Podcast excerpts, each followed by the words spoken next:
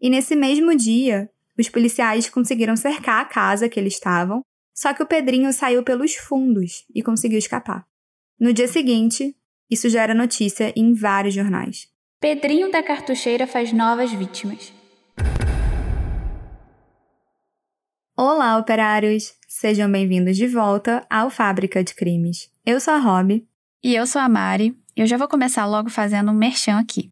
Se você não sabe, o Fábrica de Crimes está concorrendo ao prêmio IBEST na categoria de podcast. E o IBEST é, tipo, simplesmente o maior prêmio da internet brasileira. Então, por favor, votem no Fábrica. Só de concorrer, na verdade, já está sendo uma honra enorme. Os influenciadores aí que estão concorrendo estão super felizes, porque a gente nunca imaginava que seria indicada, né? Nossa, a gente está muito feliz com essa indicação. E, gente, para votar é muito fácil. A gente deixou o link aqui na descrição do episódio, mas basicamente você só tem que entrar no site prêmioibest.com e na opção Vote Agora, escolher a categoria Podcast e clicar no Fábrica de Crimes. É isso aí, operários.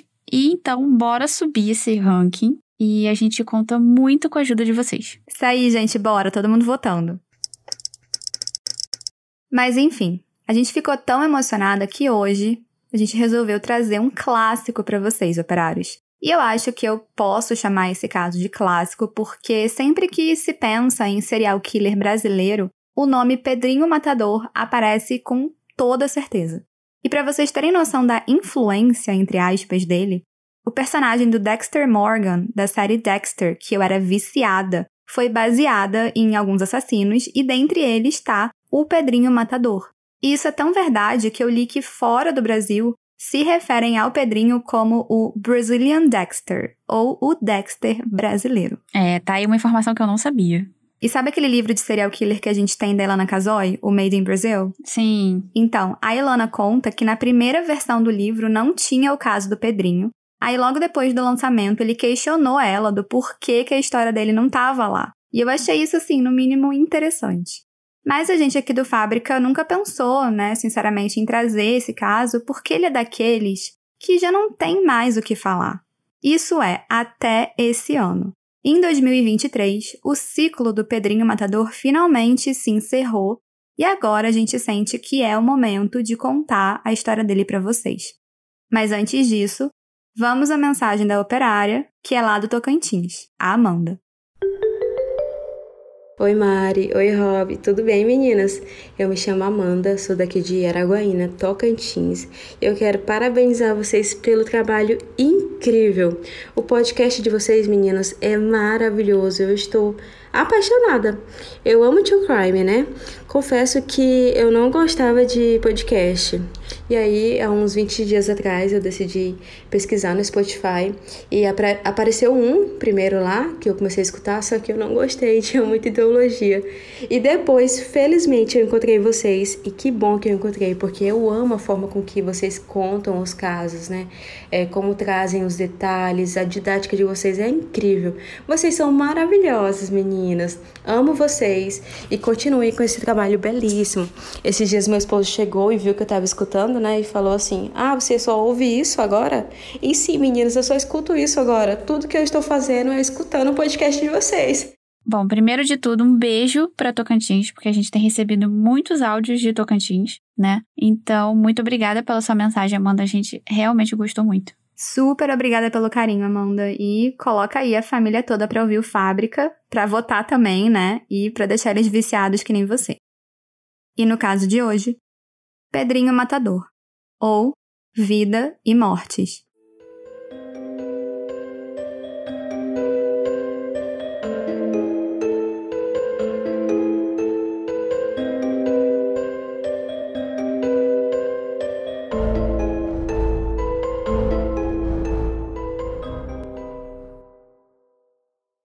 Então vamos lá. Hoje a gente vai contar a história de um dos maiores serial killers brasileiros. E a gente está falando de Pedro Rodrigues Filho, também conhecido como Pedrinho Matador. E eu já adianto que esse caso envolve muitos relatos que são desconexos, que a gente não tem como ter 100% de certeza que realmente aconteceram, né? Mas a gente vai sempre contar aqui todas as versões para vocês poderem tirar as próprias conclusões. Pedro Rodrigues Filho nasceu em 29 de outubro de 54 em uma fazenda em Santa Rita do Sapucaí, que é uma pequena cidade localizada no sul de Minas Gerais. O Pedro, o Pedrinho, né, veio de uma família que era bem humilde, bem simples, e ele era filho de Emanuela e Pedro Rodrigues. E aí, com base em várias pesquisas e casos que já passaram por aqui, a gente viu que a maioria dos assassinos em série tiveram uma infância difícil e conturbada. No caso do Pedrinho, não foi diferente. Não que isso seja, assim, uma justificativa, né, para os crimes cometidos, mas a gente percebe esse, essa semelhança na maioria dos serial killers. Sim. E o Pedro, o pai do Pedrinho, ele era um homem descrito como sendo honesto e trabalhador. Mas ele era alcoólatra. E isso acabou transformando ele numa pessoa bem agressiva e violenta. Já a Emanuela era uma mulher descrita como forte, alta e muito religiosa. E eu li que ela não deixava, por exemplo, os filhos assistirem TV. E a Emanuela se casou com o Pedro quando ela tinha só 12 anos de idade. Eu não consigo nem imaginar como deve ter sido isso. E ela sofria, né, agressões do marido, principalmente quando ele estava alcoolizado. Só que muitas vezes ela conseguia se defender. Não sempre, mas às vezes ela conseguia. Quando a Emanuela estava grávida do Pedrinho, o Pedro chegou um dia em casa bêbado e chutou tão forte a barriga dela que causou um afundamento de crânio do Pedrinho. E aí ele nasceu com uma lesão cerebral e permaneceu com essa cicatriz durante toda a vida. Ah, e o Pedrinho ele foi o primeiro filho do casal, mas o total eram oito irmãos. E por ele ser o irmão mais velho, ele tinha ali um pouco mais de responsabilidades e ele sempre ajudava a mãe com os afazeres da casa.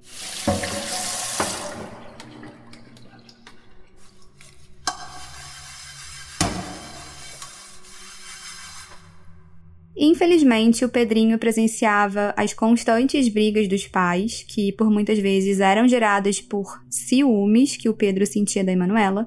E eu tô falando ciúmes aqui porque geralmente é assim que é descrito. Mas cá entre nós a gente sabe que na verdade isso é uma possessividade tóxica. E um detalhe é que o Pedrinho conta em entrevista que por mais que a mãe fosse agredida pelo pai, ela era muito mais violenta com os filhos do que o pai. Então ele conta que ela batia neles com vara quente, enquanto o pai fazia eles ajoelharem no milho, o que era muito mais tranquilo, digamos assim. E as agressões ficavam cada vez mais frequentes. Então, para fugir desse meio que era extremamente violento, o Pedrinho ia para casa dos avós, e com isso ele acabou criando um vínculo muito forte com o avô Joaquim. O avô dele, Joaquim, trabalhava em um açougue, e foi ele que ensinou para o Pedrinho a manusear uma faca, com isso, ele aprendeu a cortar e desossar carnes. Ele também aprendeu a tomar sangue, e eu até me assustei quando eu li isso, mas o avô dele acreditava que sangue de boi era bom para a saúde. E não foi só isso. O Pedrinho também aprendeu com o avô a manusear uma arma, a caçar e a se defender. E um episódio que não tem muita confirmação oficial é de que o Pedrinho teria fugido de casa aos 9 anos de idade. Ele foi até a capital de São Paulo e lá, por estar tá completamente desamparado, ele acabou entrando para o mundo do tráfico de drogas. E acreditem ou não, mas aos 11 anos ele teria aí supostamente cometido seu primeiro crime. Ele teria assassinado o traficante Jorge Galvão no bairro de Itaquera, zona oeste de São Paulo. É importante citar que apenas algumas fontes falam sobre esse assassinato do Pedrinho aos 11 anos. A maioria delas e o próprio relato do Pedrinho falam que ele teria cometido o seu primeiro assassinato aos 14 anos de idade, que é o que a gente vai adotar daqui em diante. Pois é, exatamente. Esse crime que ele cometeu aos 11 anos parece muito extremo, né? Mas ao mesmo tempo é importante mencionar porque volta e meia isso aparece nas fontes. E eu acho que eu tendo a não acreditar né, nessa versão porque o Pedrinho mesmo desmentiu. Mas fica aí também para o julgamento de vocês. Aos 14 anos, então, a gente sabe que um dia o Pedrinho ele pegou um cavalo do primo dele, o primo mais velho dele, para dar uma volta ali na região, só que sem a permissão do primo. E aí esse primo não gostou nem um pouco da atitude e xingou o Pedrinho e deu um soco no olho dele. E o Pedrinho ficou assim, enfurecido e jurou o primo de morte. Então, aqui muito possivelmente foi o primeiro indício desse instinto de vingança que ia acompanhar ele pela vida toda. O Pedrinho esperou pacientemente até que um dia o avô dele deixou os dois como responsáveis por moer cana. E um parênteses que eu não sabia é que as máquinas de moer cana naquela época eram diferentes das de hoje em dia. Elas eram bem grandes. E o Pedrinho viu ali a oportunidade que ele queria para se vingar. O Pedrinho empurrou o primo contra o moedor, achando que o corpo dele ia passar pela máquina, né, ia ser moído. Só que não foi isso que aconteceu. Ele ficou somente com o braço preso no moedor. E como esse não era o resultado que o Pedrinho planejava, ele pegou uma faca e deu diversas facadas no corpo do primo, até que todas as partes pudessem passar pelo moedor. Nisso, obviamente, o primo dele começou a gritar muito, e com os gritos, o avô deles e os trabalhadores que estavam ali no local correram para ver o que estava acontecendo e rapidamente desligaram a máquina. Por conta desse incidente, o Pedrinho ele foi para o juizado de menores, junto com o avô, para possivelmente ser submetido a uma medida socioeducativa, porque ele era menor de idade. Mas ele não ficou lá por muito tempo, não durou nem 24 horas. O avô dele só assinou um papel para liberação dele, e aí em casa ele teve como castigo limpar o moedor de cana. E ele conta que levou uma semana para conseguir lavar tudo, né? Todo o sangue. E a esperança da família era que ele aprendesse, talvez, com todo esse acontecido. Talvez aquilo fosse um impulso de adolescente, né? Eu acho que todo mundo preferiu acreditar, né? Que ele não sabia muito o que ele estava fazendo naquele momento. Só que um ano depois, quando o Pedrinho estava com 15 anos, ele provou que todo mundo estava errado. O pai do Pedrinho trabalhava há 12 anos para a prefeitura como guarda noturno de uma escola. E o Pedrinho muitas vezes acompanhava o pai no seu dia a dia de trabalho, né, para fazer companhia, então ele conhecia as pessoas que trabalhavam lá. Até que um dia a diretora da escola começou a sentir falta de alguns materiais escolares e de comida que era destinada para a merenda dos alunos. Aí ela enviou um comunicado para o prefeito da cidade informando isso. E por enquanto eu vou chamar essa pessoa apenas de o prefeito, mas mais pra frente vocês vão entender o motivo. Bom, eu falei que o pai do Pedrinho era o guarda noturno, mas o guarda diurno era um homem que era muito conhecido ali na área e que tinha muitos amigos, sendo que um grande amigo dele era o prefeito. E quando esse comunicado da diretora sobre a falta dos materiais e das merendas chegou até a prefeitura, eles não fizeram assim nenhuma apuração do caso. Eles simplesmente chamaram o pai do Pedrinho na sala da direção e ele acabou sendo demitido por justa causa, ou seja, presumiram que ele era o responsável pelo furto. Com a demissão do Pedro, a família começou a passar por dificuldades financeiras. A mãe do Pedrinho, ela cuidava da casa e dos filhos e agora também tinha que fazer alguns bicos como diarista. E um detalhe é que o Pedrinho ele passou a caçar animais, tipo macacos e chimpanzés, e aí ele tirava o couro e vendia, e com o dinheiro ele conseguia ajudar na renda da família. Mas o Pedrinho não se conformou com as dificuldades que eles estavam passando, né, por causa da demissão do pai. E aí, mais uma vez, ele resolve se vingar. Ele vai até o barracão do avô, que é onde ele guardava as armas de caça, pega uma espingarda, um facão, uma mochila e foge para a serra. E aí, no alto dessa serra, ele monta tipo um acampamento, assim, que ele ficou por 30 dias. E aí, durante esse tempo, ele se alimentou de animais que ele caçava, né? Então, ele sobreviveu tranquilamente. Até que um dia, ele foi colocar a vingança em prática. O Pedrinho foi até a casa do prefeito, esperou anoitecer e ficou escondido por algumas horas, esperando ele chegar. O prefeito estacionou na frente da casa e foi abrir o portão. Nesse momento, o Pedrinho disparou dois tiros e o prefeito morreu ali na hora. Só que o Pedrinho não estava satisfeito em somente assassinar o prefeito. Ele queria se vingar também do guarda diurno da escola. Isso porque ele acreditava que esse guarda era o verdadeiro culpado pelo sumiço dos materiais e das merendas. E esse guarda começava a trabalhar na escola às sete da manhã. E o Pedrinho chegou lá um pouco antes desse horário. Aí o guarda chegou, né? Ele ia de bicicleta ele entrou na escola, guardou a bicicleta num quarto que era usado pelos funcionários para guardar pertences, e aí um pouco depois deu a hora das crianças, né, dos alunos chegarem. Nisso, o Pedrinho entrou na escola junto com as crianças para não levantar muita suspeita, lembrando que ele era novinho ainda, né? Aí ele foi até esse quarto onde estavam os pertences e ficou esperando até o momento que o guarda fosse até lá. Quando o guarda entrou no quarto, o Pedrinho prensou ele contra a parede e questionou sobre tudo o que tinha acontecido. O guarda, no primeiro momento, disse que não tinha feito nada de errado, mas aí depois ele acabou confessando tudo, que sim, ele era o verdadeiro culpado pelo roubo dos materiais e das merendas. E com essa confissão, o Pedrinho culpou o guarda por ser o responsável pela demissão do pai e, consequentemente, pelas dificuldades que a família estava passando. Aliás, um ponto interessante que eu li é que desse episódio da escola pra frente, sempre que o Pedrinho tinha a oportunidade, digamos assim, de, de explicar para as vítimas o motivo delas estarem sendo mortas, ele explicava. Era como se fosse uma espécie de lição de moral. O Pedrinho então saca uma arma e assassina o guarda com dois tiros. E como se não fosse bastante, ele ainda ateou fogo no corpo do guarda e nas mesas e cadeiras que tinham ali. É, e aqui eu vou fazer um parênteses para dizer que essas informações que a gente está passando são de relatos do próprio Pedrinho em entrevistas e também baseadas no livro, né, da biografia dele. Só que recentemente saiu na mídia uma história diferente dessa que foi contada por ele sobre o prefeito.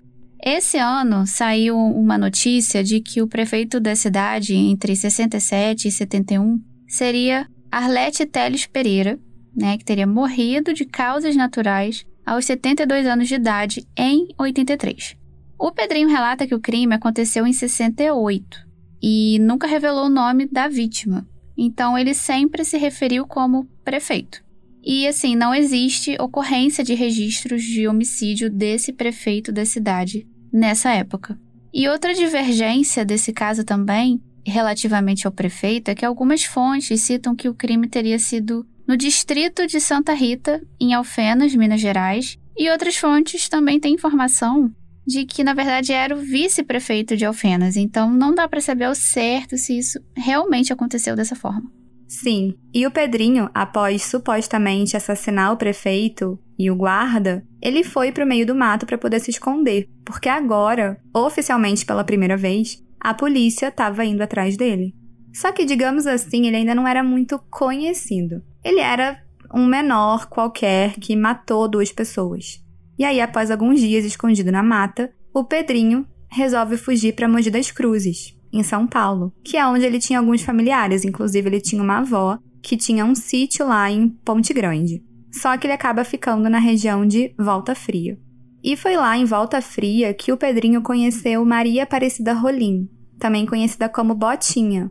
E a Botinha era viúva de um traficante que tinha sido morto há dois meses numa troca de tiros com a polícia.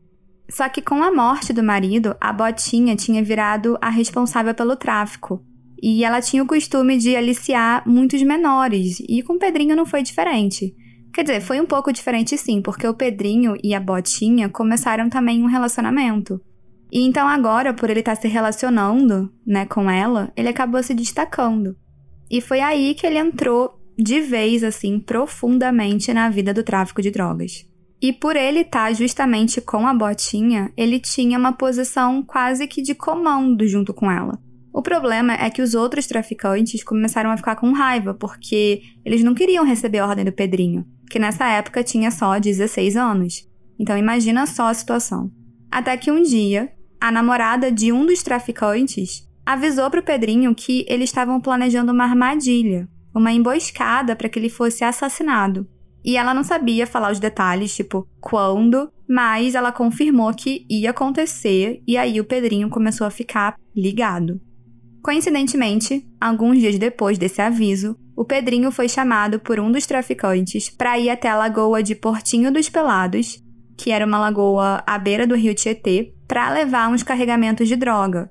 E para chegar lá era necessário fazer uma trilha que passava por meio de uma mata. Ou seja, muito provavelmente a emboscada ia ser nessa trilha no meio do mato. Exatamente. E já sabendo que era uma armadilha, o Pedrinho se armou e foi.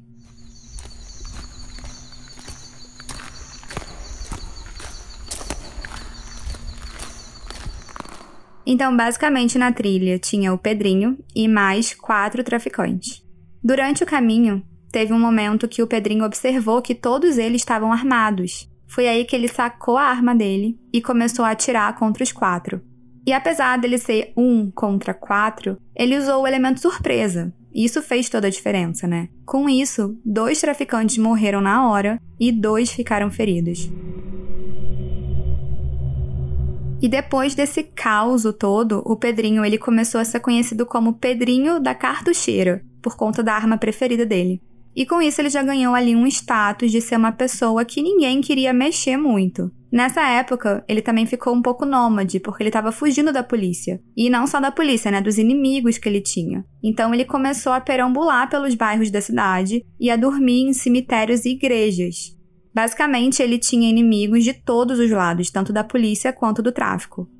E com o tempo, o Pedrinho foi se tornando cada vez mais conhecido e respeitado no mundo do tráfico, né? Ele era responsável agora por grandes carregamentos de drogas.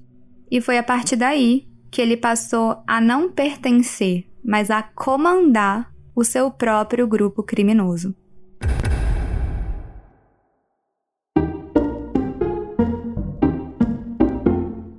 Olá, operário! Interrompemos a história rapidinho para dar um mini aviso. Você que é viciado em true crime e queria ouvir mais episódios do Fábrica, a gente tem uma boa notícia. Pois é. Não sei se vocês estão sabendo, mas você pode fazer uma hora extra no Fábrica de Crimes pela plataforma da Aurelo. A Aurelo também é uma plataforma de áudio, mas só de podcast, e que tem ajudado muito quem produz conteúdo. E lá os operários podem apoiar o Fábrica de Crimes, tipo financeiramente, para ajudar no crescimento do podcast e aí, em troca, vocês ganham acesso a episódios exclusivos todo mês. Além do que, os nomes dos operários apoiadores entram na área dedicada a eles no nosso site www.fabricadecrimes.com.br. Então, para apoiar o Fábrica, basta acessar pelo seu computador o site orelo.cc barra Fábrica de Crimes. Lá você clica em apoiar e desbloqueia episódios exclusivos. Isso aí!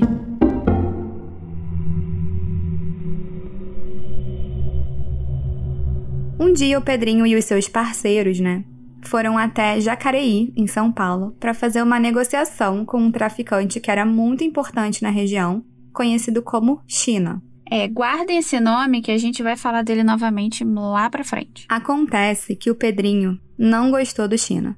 Não gostou dele desde quando eles tiveram a primeira conversa e os dois se tornaram rivais. Segundo o Pedrinho, o China maltratava os moradores da região e para ele isso era inadmissível.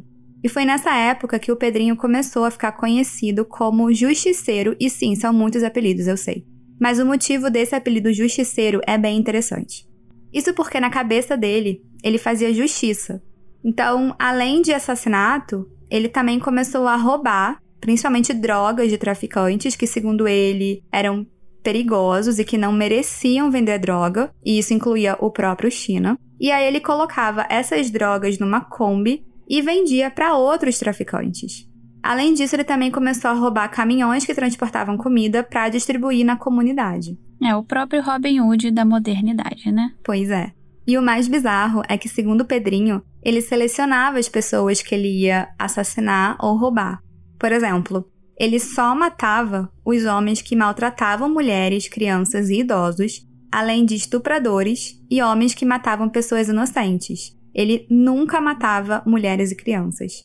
E sobre todo esse código de ética, entre aspas, né? Ele ainda contou que, apesar de roubar, ele nunca dava presente roubado para a mãe e que ele não matava os seguintes animais: carneiro, macaco e passarinho. Durante todo esse tempo, ele ainda estava com a botinha. Acontece que numa operação policial, a botinha acabou sendo assassinada. E o Pedrinho estava com ela, mas ele conseguiu escapar.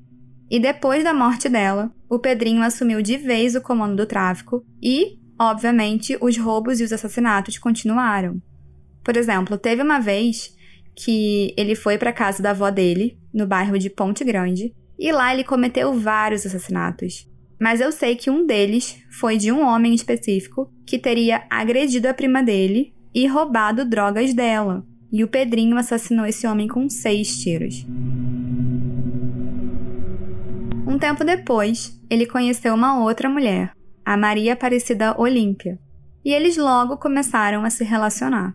Aí depois eles foram morar juntos e ela engravidou do Pedrinho. E aí o que ele menos esperava aconteceu. Como ele era o chefe do tráfico, obviamente que ele era muito visado. Aliás, se antes de ser chefe ele já tinha muitos inimigos, né? Imagina agora. Acontece que um dia ele chegou em casa e encontrou a Maria Aparecida já sem vida. E como ela estava grávida, né, o bebê também não resistiu. Além disso, os assassinos deixaram um recado mórbido no espelho, que foi escrito com o próprio sangue dela, e dizia: Estamos te esperando. Ou seja, claramente isso foi escrito por um dos vários inimigos dele. Sim. E mais uma vez o Pedrinho jurou vingança pela morte da Maria Aparecida e pelo bebê que ele nem chegou a conhecer.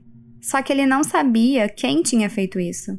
E aí ele começou uma busca. E ao longo dessa busca, ele não poupou ninguém, ele assassinou várias pessoas pelo caminho. Cerca de dois anos depois, uma ex-namorada do traficante China entrou em contato com Pedrinho e contou para ele que o mandante dos assassinatos tinha sido o China. E ela também disse que o irmão do China estava se casando no próximo final de semana, em Jacareí, no sítio do China. E assim, era isso que ele precisava saber.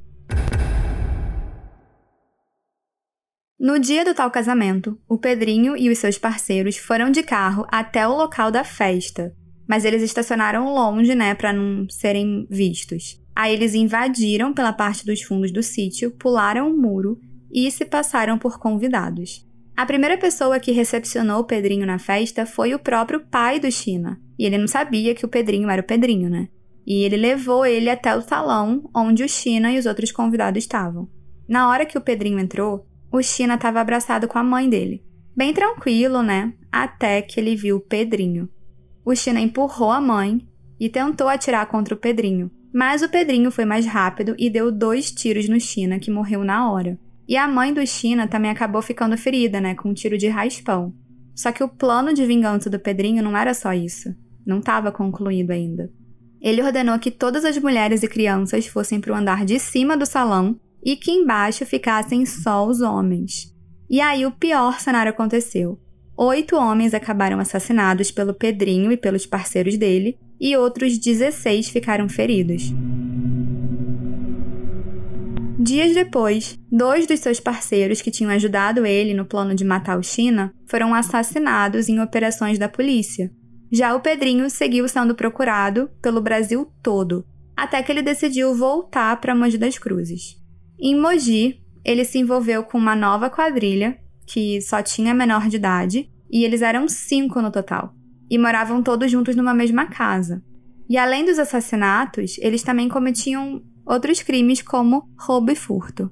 E tudo estava indo bem, até que um dia o Pedrinho sentiu que os membros dessa quadrilha podiam estar tá armando alguma coisa contra ele, como já tinha acontecido no passado, né? Eis que ele resolve matar todo mundo e atira neles. E nesse mesmo dia, os policiais conseguiram cercar a casa que eles estavam, só que o Pedrinho saiu pelos fundos e conseguiu escapar. No dia seguinte, isso já era notícia em vários jornais. Pedrinho da Cartucheira faz novas vítimas. No dia 24 de março de 73, aos 18 anos de idade, o Pedrinho foi finalmente preso e foi condenado a 120 anos, 5 meses e 20 dias de prisão.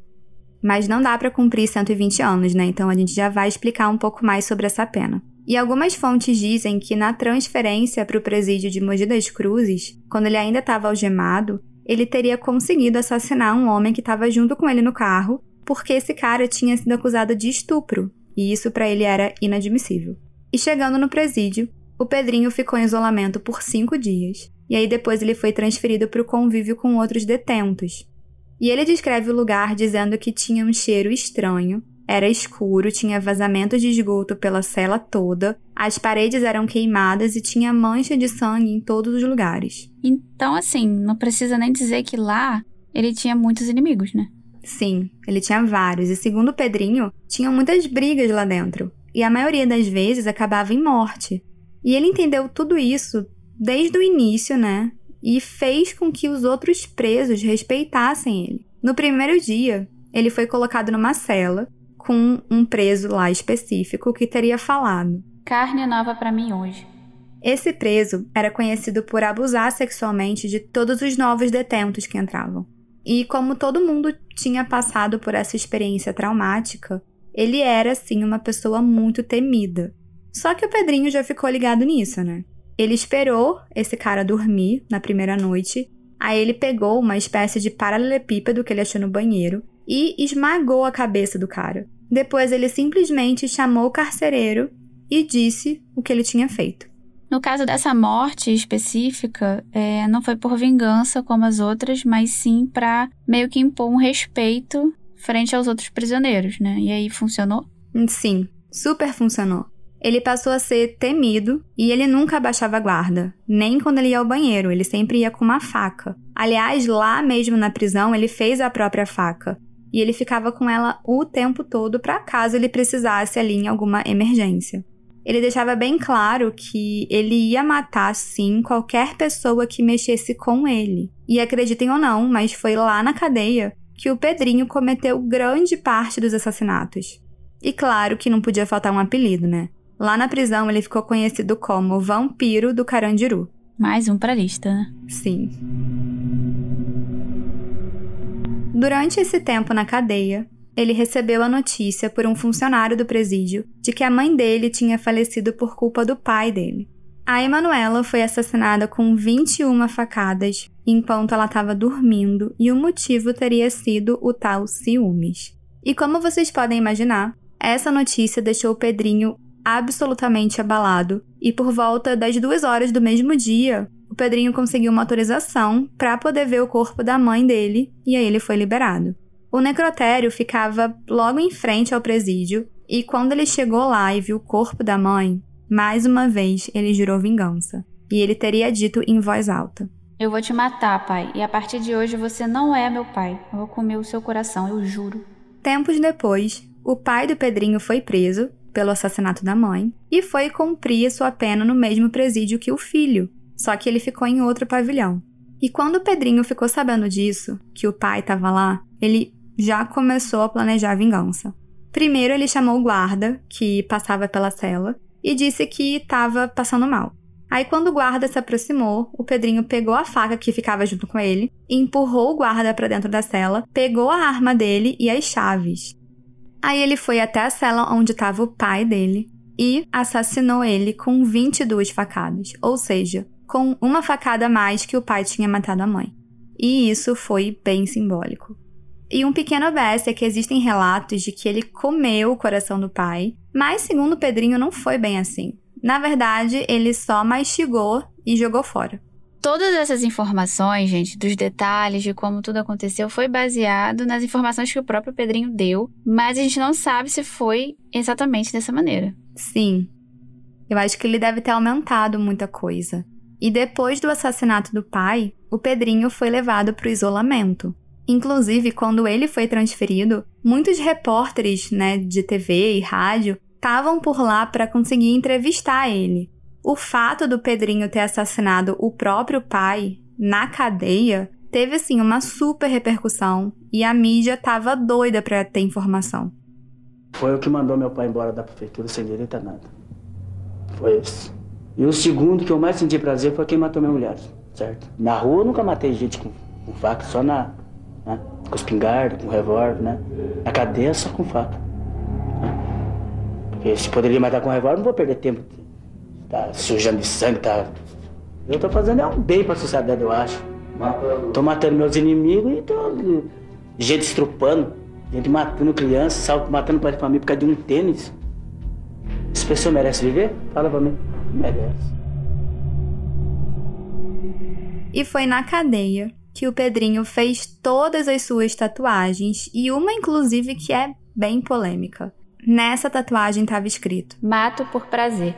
Essa tatuagem já diz muita coisa sobre o que ele pensava sobre cometer crimes, né? Ele falava nas entrevistas que na cadeia ele precisava se defender, ou matava ou ele morria, e o que de fato acabava fazendo sentido, afinal ele era uma pessoa que tinha muitos, muitos inimigos lá dentro. Sim. E numa outra tatuagem, dizia o seguinte: Sou capaz de matar por amor. E aí ele estava se referindo a Maria Aparecida Olímpia, né, que foi assassinada grávida. E sobre os crimes cometidos, o Pedrinho falou numa das entrevistas que Não mexo com ninguém, levo minha vida, mas se atravessarem meu caminho, mato mesmo. Todos que matei quiseram me desafiar, me enfrentar. Quando dou o meu primeiro golpe, não me controlo mais. Sou assim mesmo, mato, mato e mato. Para cometer os crimes, o Pedrinho ele geralmente fingia ser amigo da pessoa, ele se aproximava da vítima para depois poder assassinar ela. E segundo ele, ele pegava a vítima sempre de surpresa, né, para não dar tempo ali de ela ter alguma reação. Na prisão, a maioria dos crimes dele foram cometidos com as mãos. Ou seja, ele atacava de surpresa e aí ele quebrava o pescoço das vítimas com as próprias mãos. Mas fora isso, ele também usava armas que ele conseguia por ali, como a faca que ele mesmo fez e eu falei, ou então, sei lá, canetas, por exemplo. E apesar de tantas mortes ao redor dele, o Pedrinho contou em entrevista que ele tinha muitos pesadelos com as pessoas que ele tinha assassinado. E que isso era constante. Elas costumavam aparecer na forma de animais, tipo cobras, e que nos sonhos ele também matava as pessoas. Mas era como se tudo isso ficasse assombrando ele. Em 1985, o Pedrinho foi transferido para a prisão de segurança máxima e centro psiquiátrico de Taubaté, em São Paulo. E ele ficou lá por 19 anos. E foi lá em Taubaté nesse centro psiquiátrico que o Pedrinho conheceu o maníaco do parque. E claro que ele já jurou ele de morte.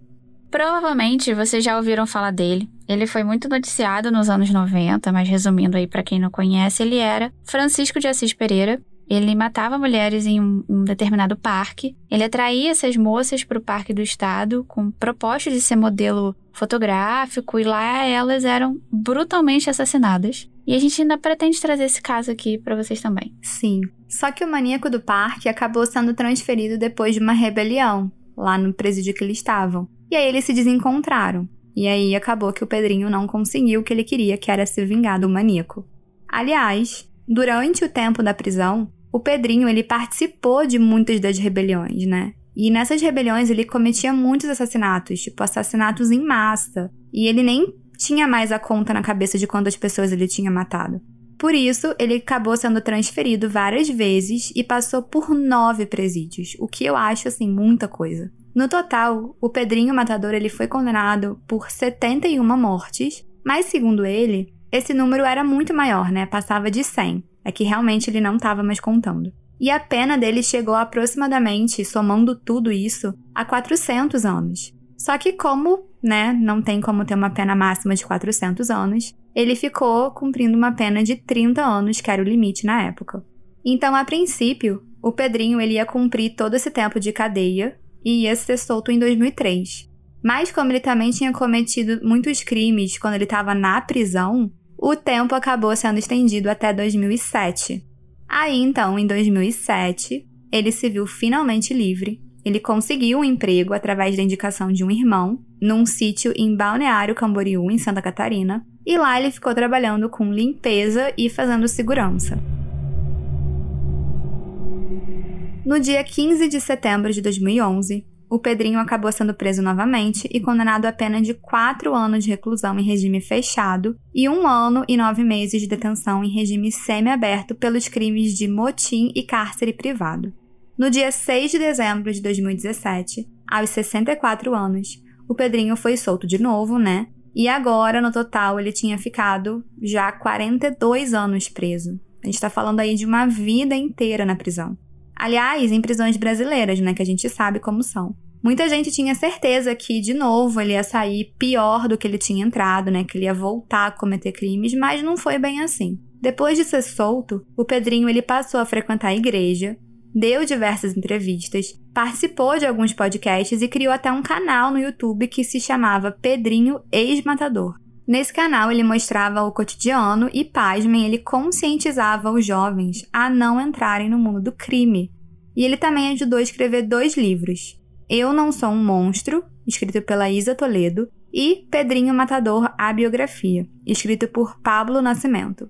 Em uma de suas entrevistas, o Pedrinho falou que ele tinha um sonho ainda de construir uma família, né, de ser pai, e ele chegou a dizer que ele não se arrependia dos crimes, que ele tinha cometido, porque todas as pessoas que ele assassinou não eram do bem. E ele fez, na verdade, um favor para a sociedade. Só que, ao mesmo tempo, ele esperava que ele fosse ser perdoado por Deus. Então era um pouco contraditório. O Pedrinho falou que ele não tinha mais vontade de matar, mas ele só mataria novamente se fosse por um único motivo, né? Caso alguém fizesse algum mal para sua família. E quando perguntado numa entrevista pelo Roberto Cabrini se ele se considerava um psicopata, ele respondeu que: Você se considera um psicopata? Não. A gente considera um pouco. Sei. Um pouco porque, né? Não vou dizer que eu não considero, considero.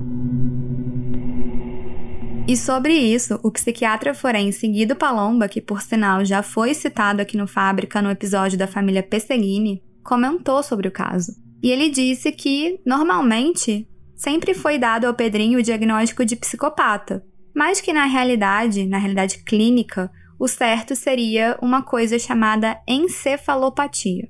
O diagnóstico que, que, normalmente é dado ao Pedrinho Matador é diagnóstico de psicopata. Mas a, na realidade, realidade clínica, ele é conhecido como encefalopata. Não é nem louco completamente e nem normal completamente. Então, por exemplo, não alucina, não delira, tem um discurso coerente, mas a frieza afetiva, a absoluta falta de remorso, sem nenhum tipo de. Ele não consegue entender a gravidade de tudo aquilo que ele fez, é que justamente diferencia ele das pessoas normais.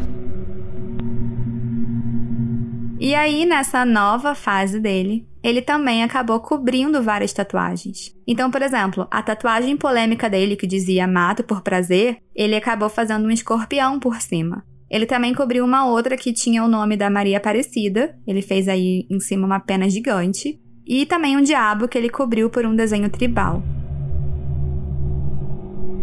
Bom, e depois da saída do Pedrinho, quando tudo parecia normal, surge uma última notícia. E essa notícia é bem recente, né? E aconteceu esse mês. No dia 5 de março de 2023, por volta das 10 da manhã, o Pedrinho foi assassinado aos 68 anos de idade em Mogi das Cruzes, no bairro de Ponte Grande.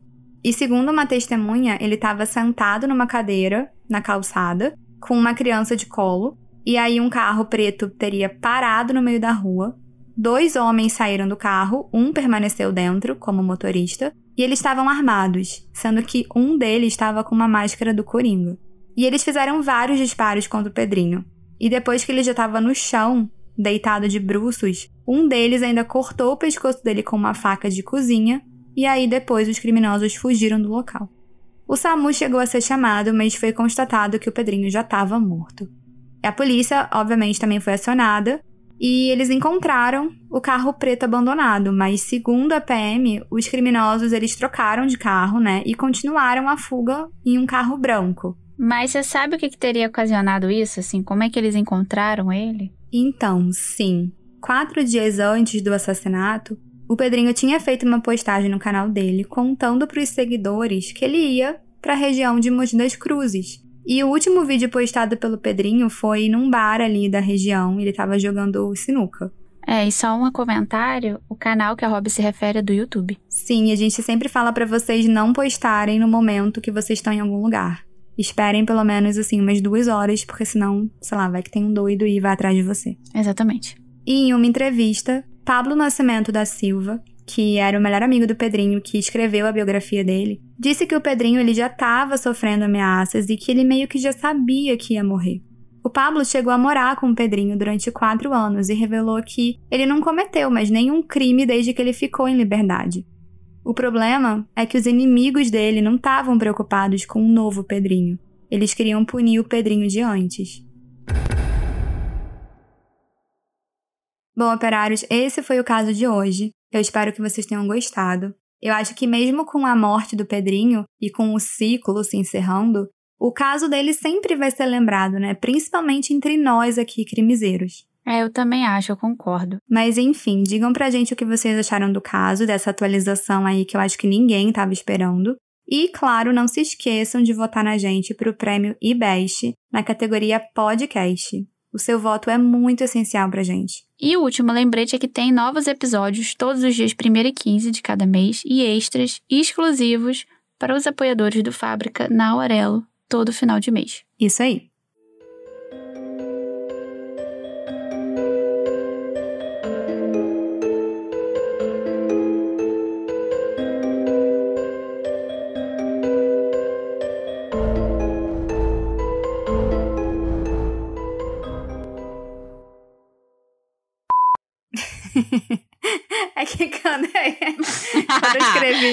Sabe? Quando eu escrevi, eu tava uma animadona. Assim. Eu sei que quando você escreveu fazia sentido, eu sei como é.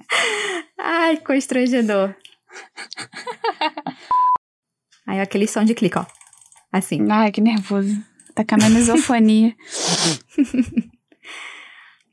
ah, falando em misofonia, sabia que eu li uma reportagem esses dias, eu ia mandar pra você, esqueci, que tipo assim, 5 a cada 10 pessoas têm misofonia. É, cara, é muito comum. Cara, eu não tenho, graças a Deus, porque senão eu ia ser uma pessoa insuportável. Então, é 50% das pessoas que tem, né? 5 em 10? É. Porque, tipo assim, se, se eu não tendo já fico irritada, imagina se eu tivesse, ia ser péssimo. É um inferno. É um inferno. É um inferno. Te digo que é muito ruim.